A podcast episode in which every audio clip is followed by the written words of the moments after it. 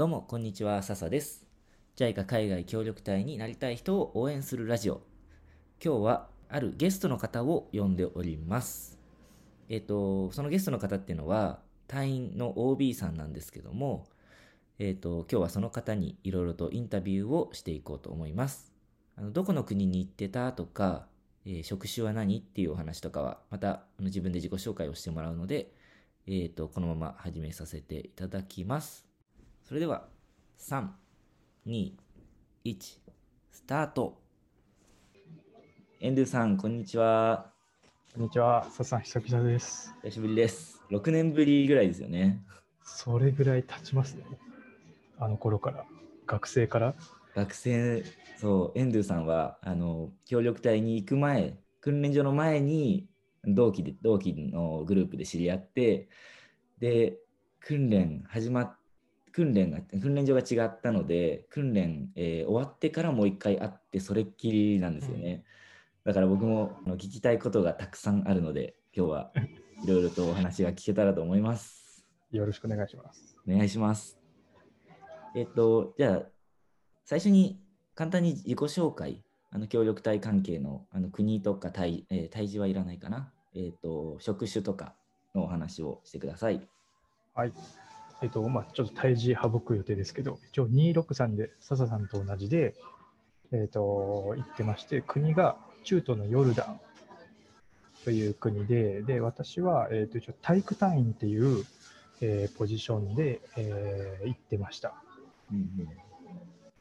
ヨルダンって僕あんまり馴染みがないんですけど、えっと、まずじゃあ言葉ってどういう何語を話すんですか？ヨルダンが一応公用語がアラビア語になってまして、でほとんど英語を話せる人はまあいるっちゃいますけど、ほとんどいないかな。やっぱりアラビア語メインでうんうんうんっていう県内かな。なんか噂に聞いたんだけど、アラビア語ってかなり習得が難しいって聞いて、おーなんか自分も最初はアラビア語圏内に行くと思ってなかったから、合格発表の紙を見てアラビア語をすぐ調べたら、一応なんかこう国の言語ランキングで確かに結構上位の2位ぐらいのところに位置してる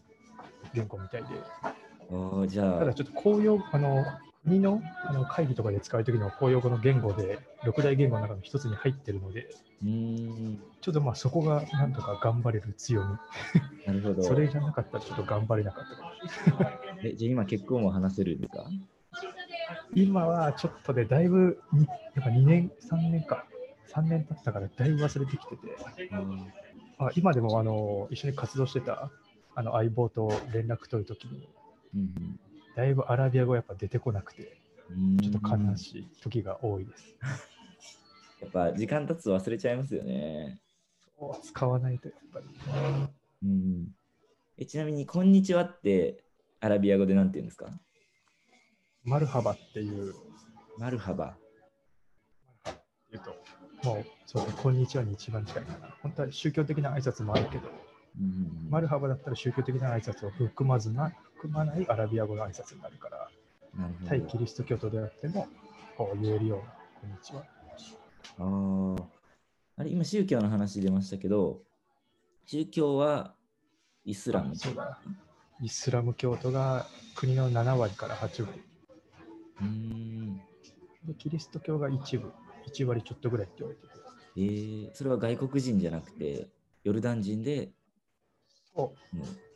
キリスト教の家庭に育っキリスト教、そう、昔からいる人がいて、うんで案外イスラム教徒の国だけど、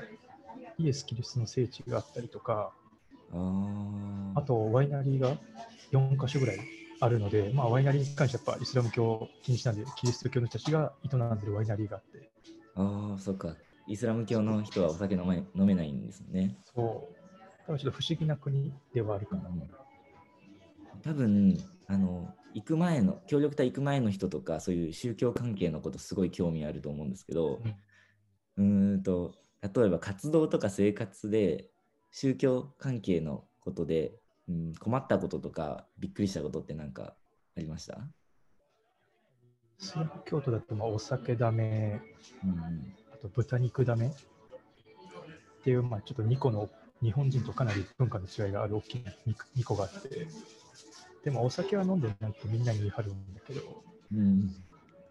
まあ豚肉に関しては本当になんだろうお酒は、うんちょっと言い方あれなんですけど、豚肉って本当に、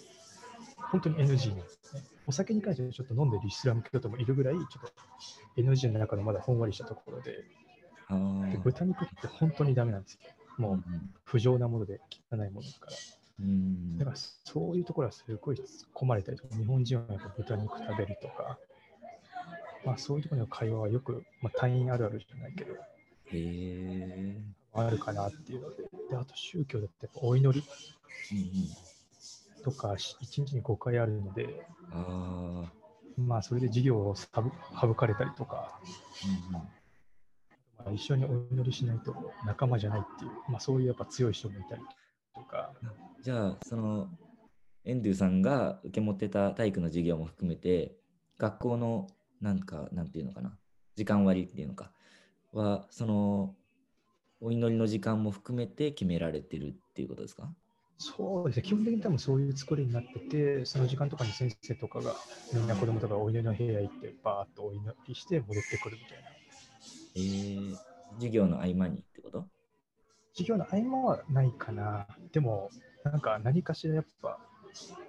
うん、急にいなくなったりとか思ったらお祈りしに行ってるとか、ああ、なるほど。やっぱまあ多分あるあるじゃないかな。うんうん あるある。へええじゃあちょっとじゃあせっかく学校の話になったので活動の話を聞きたいんですけど、うんと、体育単位にも、うん、活動の内容いろいろあると思うんですけどどういうことを、うん、とヨルダンでは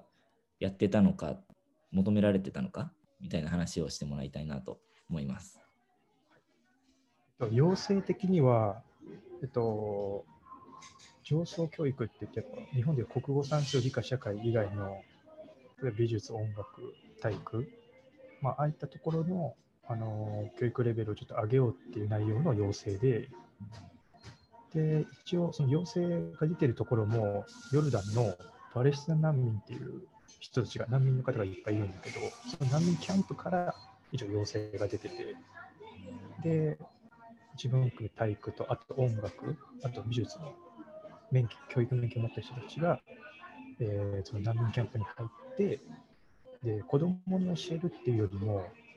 現地の先生をこう教育して、まあ、その隊員が帰った後もずっと続くような活動をしていく。子供だけだとちょっと単発で終わっちゃうので、思い出で。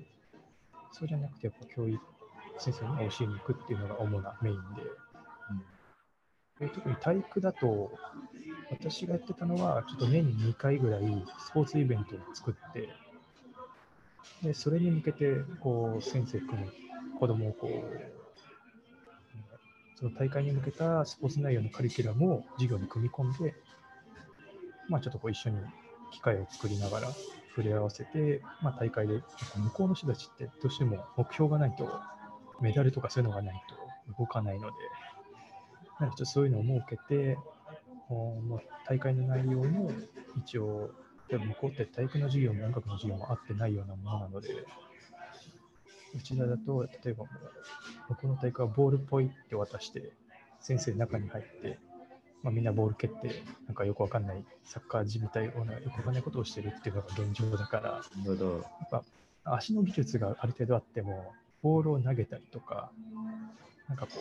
う、まあ、バレーボールみたいにこう、コートでくびって、こう、フォーメーションじゃないけど、みんなで力を合わせてやるスポーツとかが完全にもうそういうところが不足しているから、大会にそういうルールのものを盛り込んで、いろんなこう、いろんな能力を上げていくっていうようなスタンスでやってましたね。なるほど。でも、現地の先生たちがそういう上層教育に目を向いてるのってすごいなと思って、あの僕が協力隊で行ってたパプアニューギニアとか、今仕事で関わってるタンザニアなんかは、うん、まだそういうところまで行けてなくて、まずあの理科とか算数の苦手な子たちをなんとかしようとか、その学力を上げて進学率増やそうとか、まだ、まだというかどっちを優先するかっていうのはそれぞれかもしれないですけど、はい、うん、そういう試験勉強にばっかり目がいってて、やっぱまだ体育とか美術とかっていうところには行ってないなと思って、ヨルダンの先生たちは結構もう試験と同じぐらい体育とか美術とか音楽も大事だよって考えは持ってるってことですか？いや、全く持ってなくて、違うんだ。今そう勝手に勝手にいろいろ言っちゃったけど、そうじゃないですそね。う全く持ってないけど、授業の中にあるから、ああ。まあ一応担当がいるだけで、うんうん。まあ、音楽の先生も別にピアノ弾けるわけでもないし、えー、で音符が読めてなんかできるわけでもなくて、で美術の先生もなんかこう絵を描けれるっていうのは一応イスラム教徒の話でやっぱり肖像権とかなんかいろいろ偶像とかいろんな多分縛りもある方あんまりできなくて、うん。この先生ももともと軍にいた人とかがあ体育の先生になって体育っていうよりもこう縛く。おいこれをバンバンバンバンバンってやるのが体育。っていう概念なんで、うんうん。まあ、そこを変えていかなきゃっていうので多分送り込まれてたかな。なるほど。いや、ちょっと活動の話もね、いろいろともっともっと聞きたいところなんですけども、あの、今回、うんと、ヨルダンの話をもっといろいろ聞きたいなと思って、えっと、これ、調べればいいかって思っちゃう人もいるかもしれないですけど、観光地とか、なんか、ヨルダンの魅力とか、食べ物とか、なんか、うん、エンドゥさんが、ここのヨルダン、ヨルダンのここがいいみたいなところをちょっと教えていただきたいです。ああそうヨルダンって一応、まあ、北海道ぐらいの大きさで基本的にこうガッと都市が固まってあと全部砂漠で資源とかもほとんどないんだけどやっぱり観光資源あ観光収入が、まあ、ある程度ちょっとこうちょっとした基盤にもなっててでこ大きいところで言うと本当に視界あの塩分濃度が高すぎて受けるところ。というですね。そう。体が。とあと、ペトラ遺跡って言って、インディ・ジョーンズとか、スター・ウォーズの、えっと、舞台になったところがあって、あと、ワディラムっていうまあ砂漠の、砂漠ツアーというか、あそこも確かスター・ウォーズの舞台になったところがあって、そこが本当三大スポットで、うんで、もっと下の南に行くと、海が実はぶち当たってて、ちょっとだけ、うん、おー黄海っていう赤い海の。で、そこが、黄海っていう海がちょっとダイビング、世界の多分三大スポットぐらいに入ってて、で南に行くとダイビングもできて、うん。ちょっと有名なとこではあるので、本当におすすめで言うと、やっぱワディラムっていう砂漠ツアー。で、まあみんなが多分想像してるのに近いかもしれないけど、こう、ラクダに乗って、とベドウィンっていう先住民が住んでるテントがあって、それがホテルになってて、で、そこで住んで、ベドウィンの伝統的な料理、土の中を温めて土の中で作る料理をうん食べて、で、その夜になったら、もう全部電気消して、満天の後ろの下にマットを引いて、星を見ながら寝ると朝ラクダの声で起きるう。うわー、素敵。これはちょっと、みんなペトラと視界に行きたがるんだけど、うんうん実際時間があればワディラムの砂漠ツアーが一番おすすめ。うーんなるほど。いやー、ぜひ、あの僕も行ってみたいですし、ああ、もこれもぜひぜひこれを今、ラジオ聞いてくれてる方も、ね、すごく興味が湧いたんじゃないでしょうか。あの僕もこのペトラペトラペトラ遺跡と司会は名前は聞いたことあったんですけど、そういうツアーは知らなかったですね。ぜひ行ってみたいと思います。うお願いします。じゃあ本当にねもっともっといろいろ聞きたいことはあるんですけども、あのこれ今回実は前編ということで、えー後編にあのエンドゥさんの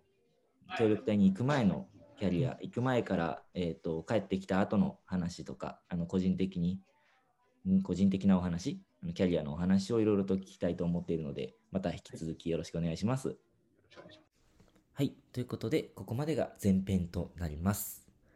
最後まで聞いてくださって本当にありがとうございました。この後、後編も、えありますので、ぜひぜひ、えお聞き逃しなく。えこの回に関してご意見とかご感想などありましたら、ぜひぜひコメント欄、もしくは、えっ、と、Twitter のメッセージなんかでお送りください。それじゃあ、またね。